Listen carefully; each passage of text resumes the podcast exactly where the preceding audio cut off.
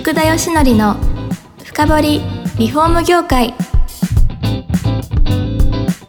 この番組はリフォーム事業のためのネットワーク戦力住宅会社のブランディングを支援するルームクリップ公認家づくりパートナー住宅事業経営者の初めてを支援するランリグの提供でお送りします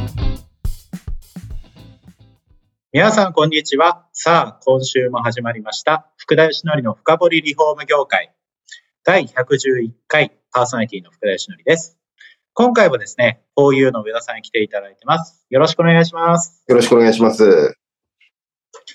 いやー、ロープアクセスがどんどんですね、発展していきまして、いや、いい調子のところで終わったんですけれども、実はこの発展がまだまだ続くんですよね。で、結局そのいろんな会社さん回ってですよ、工事の話がだんだん入ってきて、まあ、事業はじゃあ右肩上がりにこうどんどんどんどん広がっていった感じなんですか需要がどんどん増えていってですね、で、これ、障害が多くなってきたんですよ、途、は、中、い、から。なるほど。はい。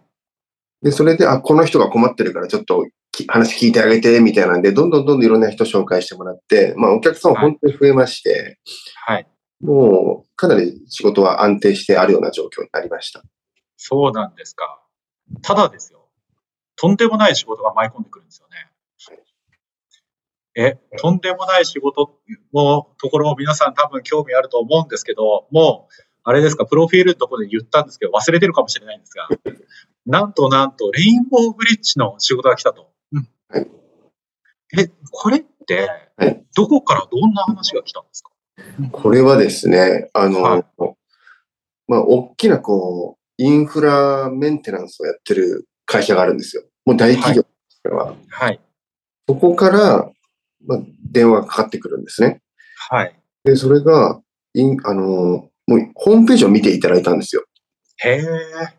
で、はい、レインボーブリッジをロープで塗装できないかと。なるほど。という話がいきなり来まして。はい。いや、もう、そのやっぱスケールの大きさで私も最初ビビりました けど、いやこれはさすがにできないんじゃないかとは思ったんですけども、 まあ、もうとんでもない規模ですもんね。とんでもない規模の話が来たと思う。はい、でもうちなんかもう零細企業ですし、はい、そんなうちのできる規模の話じゃないなとは思ったんですけども、はい、やっぱりこれをやり遂げたらロープアクセスって、やっぱり相当なこう、うん、名前を轟かせることができるんじゃないかな。はい。ロープアクセスっていうものを世に知ってもらうすごいチャンスになるんじゃないかなと思ったんですよね。なるほど。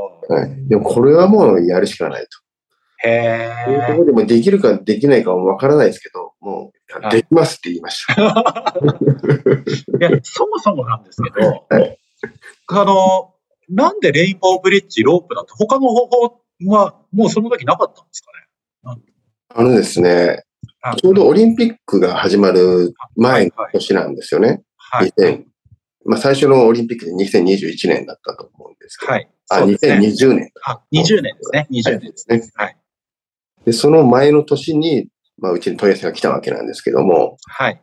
まあ、オリンピックのそのお客さんがいろんな、で、外国から来られる。で、その時やっぱりレインボーブリッジが汚れてたら、かっこ悪いっていうところで、なるほど。化粧直しをしたいと。はい、はい。そういう目的なんですよね。はい。ただ、レインボーブリッジって、あそこ首都高速を通行止めにできないんですって。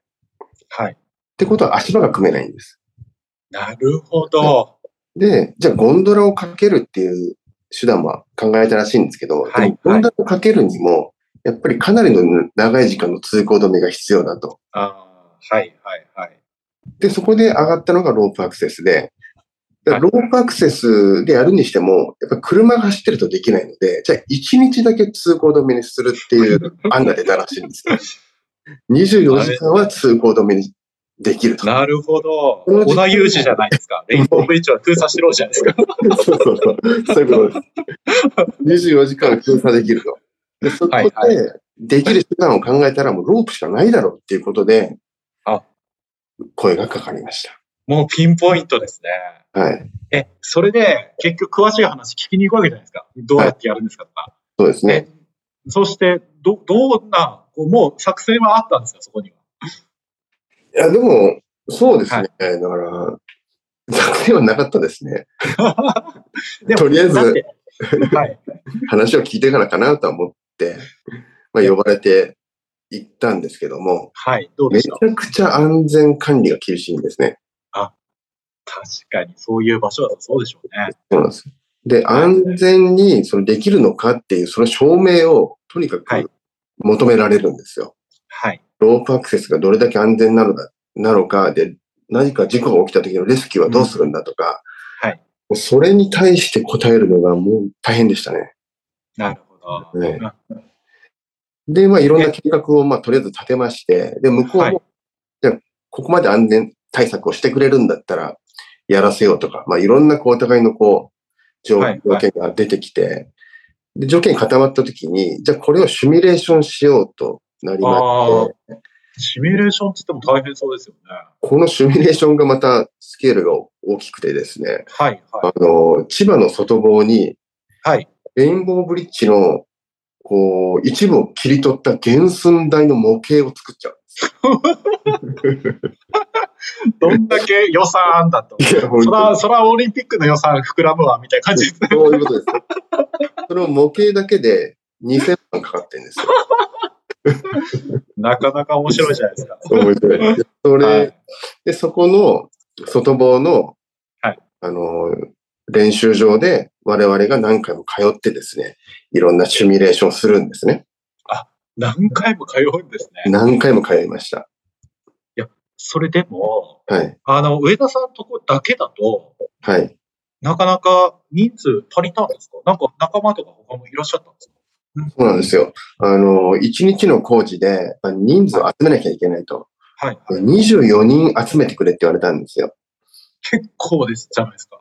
はい。結構。で、うちなんかは、その時十数人しかいない会社だったので、はいうちの全員出しても半分足りないんですね。うん。はい。はいそれで、じゃあもうしょうがない。周りの仲間にもう助けてもらおうっていうところで、はいただロープもしっかり技術を持ってる人間と、あと塗装もしっかりできると。そういう技術者ってなかなかいないんですよ。はい。だから周りの仲間に、もう本当優秀なメンバーを一人ずつ声かけていって、はい。ロープアクセスでレインボーブリッジを塗装するって大きなプロジェクトをやるんだと。で、これはもう歴史に残るような仕事だから、はい。あの、一緒にやり遂げたいから力を貸してほしいと。はい。いうことで、この人たちだったらきっと工事が成功できるんじゃないかっていうベストメンバー一人ずつ声かけていったら全員が力を貸してくれたんです。へえ。いやー、なんか精鋭が集まったわけですね、24人が。ということです。もう私がこのメンバーだったら絶対に成功すると思ったメンバーが集まったんですよ。すごいなー。その、はい。そのメンバーで外房通うわけですね、それで。で通いました。はい。え、シシミュレーションはうまくいったんですかシミュレーションはうまくいきました。あー何回もやって、あ、これだったらいけそうだっていうのでやるんですけど、はい。そのシミュレーションから何から準備に1年間かかってるんですよ。そうですよね。でも工事はたった1日なんですね。はい。チャンスはたった1日しかなくて、はい。これ悪天候で工事ができなかったら準備全部水の泡なんですよ。怖すぎる。怖すぎる。雨だったら終わりってことですよね。雨、あと強風とか、もうそれで終わりなんですよ。でレイン結構ボーブリッ強風ありそうですよ ね。ジ、もうレインボーブリッジってはい基本風強いとこなんです。です。それはだって高いとこじゃないですか。そうなんです。それは山行ってた上田さんは知り尽くしてるじゃないですか。高いと こです。だから、あのー何度もレインボーブリッジに準備で登りましたけど、うんはい風がなかった日なんかないんですよ ね。これ絶対できないだろうっていう感じです。 えー、いや、しかもですよ。はい。コロナではい。 1年間まずオリンピックが後倒しになったじゃないですか。はい。え、その影響ってやっぱあったわけですよね。えーっと、そそれを踏まえてもう準備してたので、あ、そそれのは時大に丈は夫なんでもすかう延期は決まってたんですよね。あ、それは大丈夫だったんですね。はい。そうそうです。えー、で、その塗装の日ってもうでも、もうでも確定でですよ。何ヶ月も前にこの日ってき決めて動いたってことですかそうです。もうこの日っていうのが決まってて、通行止めが もうお知らせとして日本中に出てますから、レインボーブリッジ何日はもう通行止めですよっていうのが出てますから。はい。そうなんですね。そうなんですよ。だからその日、もう1ヶ月ぐらい前からもうずっと天気予報毎日見てます。ですよね。とはいえ、1ヶ月前からの予報ってどんどん変わるじゃないですそか。うそうそう。だからもう毎日一喜一憂してますよ。もう、あー雨にな雨になってるぞ、おいとかそれで、結局、どうだったんですか、天気は。これが当日は、快晴無風だったんです。いや、今、私、ゾッとしましたよ。ちょっとそれで。あん えーま引りき合って引き合ってたわけですね。引き当てました。いや、これはもうす、ごいですね。本当にそこにかける人たちの、やっぱり人数もすごかったですし、その当日はもう100人近くの人が工事現場にいますから、はい。もうその人たちが集まって祈るばかりですけど、もう本はい。当に快晴無風で、もう奇跡に恵まれて、スタートだったんはですよ。い。いやー、もう快晴のところで泣いちゃいそうですね。ただこ れが、こっからでも、はこっからやっぱりいろんなまたこれが立ちはだかって、はい、はい。まあ、本当に全てがスムーズに行く工事はなかったんですけど、はい。途中いろんなトラブルがやっぱりあって、時間通りに進まなくて、どういうトラブルが発生するんですかや結っぱり局。一番はですね、はい思ったように作業が進まなかったっていうところですね。げ減衰台の模型を何度もやってもそうなるんですかうんシミュレーションは何度も重ねてきたんですけど、やっぱり当日現場の、やっぱりその、本番の、なんていうんですかね、はいあの手強さというか、はい。まず塗装する前にケレン作業をやっていくんですけど、ああ、はい、はい。そのケレンがとにかくうまくいかなかったんですよ。な、え、思ったより、じゃあ、なんか劣化してるとか、なんかこう、削りにくかったってことですかはい。うんそれもあります。はいえー思ったより時間がかかったんですね。ああ、なるいやこうやばいですよ。20 24時間しかないですよ、もう。 そう予想の2倍、3倍も時間がかかっちゃって、はい。どはんいどんどんはどい。んタイムリミットがなくなってくると。はいはで、いそれまでは、ずっとこう、4人のパーティーで、はいで、2人ずつこう降りて交代交代でやるんですよ。うんはいでこれだともう終わらないと。でも元請けも今日1日しかないから、なんとか終わらせてほしいと。でももう朝からずっと働く、動きっぱなしで、もう職人ももう体力的にもヘトヘトで、ですよね。もう危ないと。でもこれもどうした、どうして打破するかっていうので、まあみんなといろいろ相談をしていくんですけども、うんはいとにかくみんなの士気が高くて、はいあの、もう、もう休憩なしでいいですと。もう4人で、あの、2人ずつで行ってるのをもう3人ずつ行きますと。で、1人は休憩しますと。ただ、はいもう常に動きっぱなしの人間も出てくる。でもそれでも3人で行きます。っていうような形で、もうみんながこう、もう俺が行きます、俺が行きますっていうよ うな、もうそのあみんなの本気のこの仕事に対する姿勢ですね。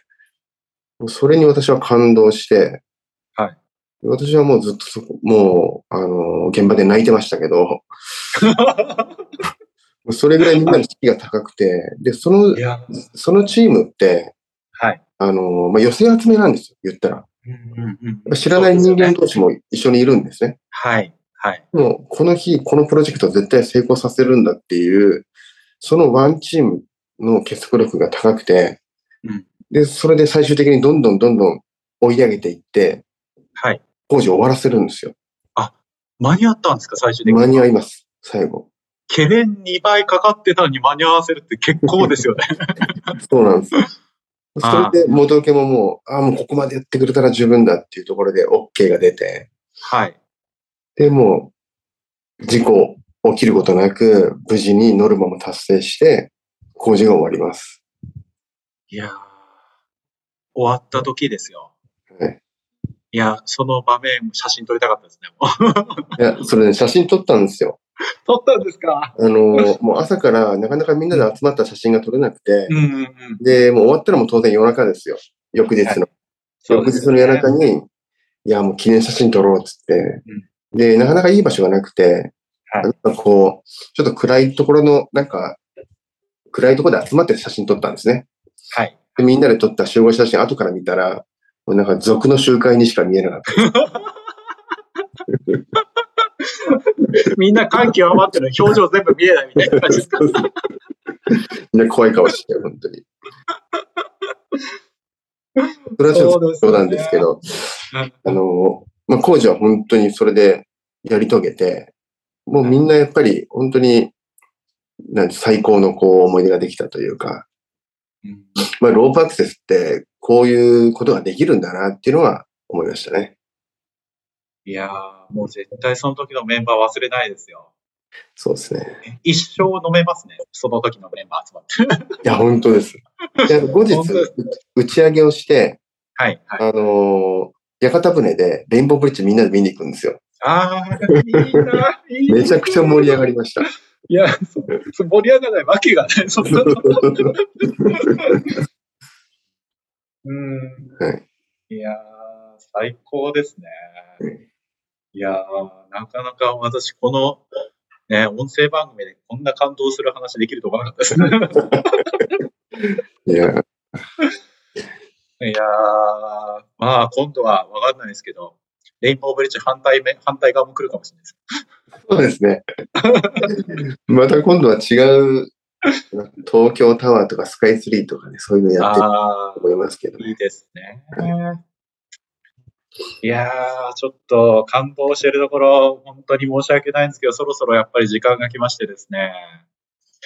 いやー、ぜひこの回は皆さんに聞いてもらって、これ多分聞いた方、ね、ロープアクセル入ると思いますよ。本当に。俺もや本当。ぜひぜひやってください。お待ちしてます。わかりました。すいません。はい。今回もですね、4U の上田さんに来ていただきました。感動する話、どうもありがとうございます。ありがとうございました。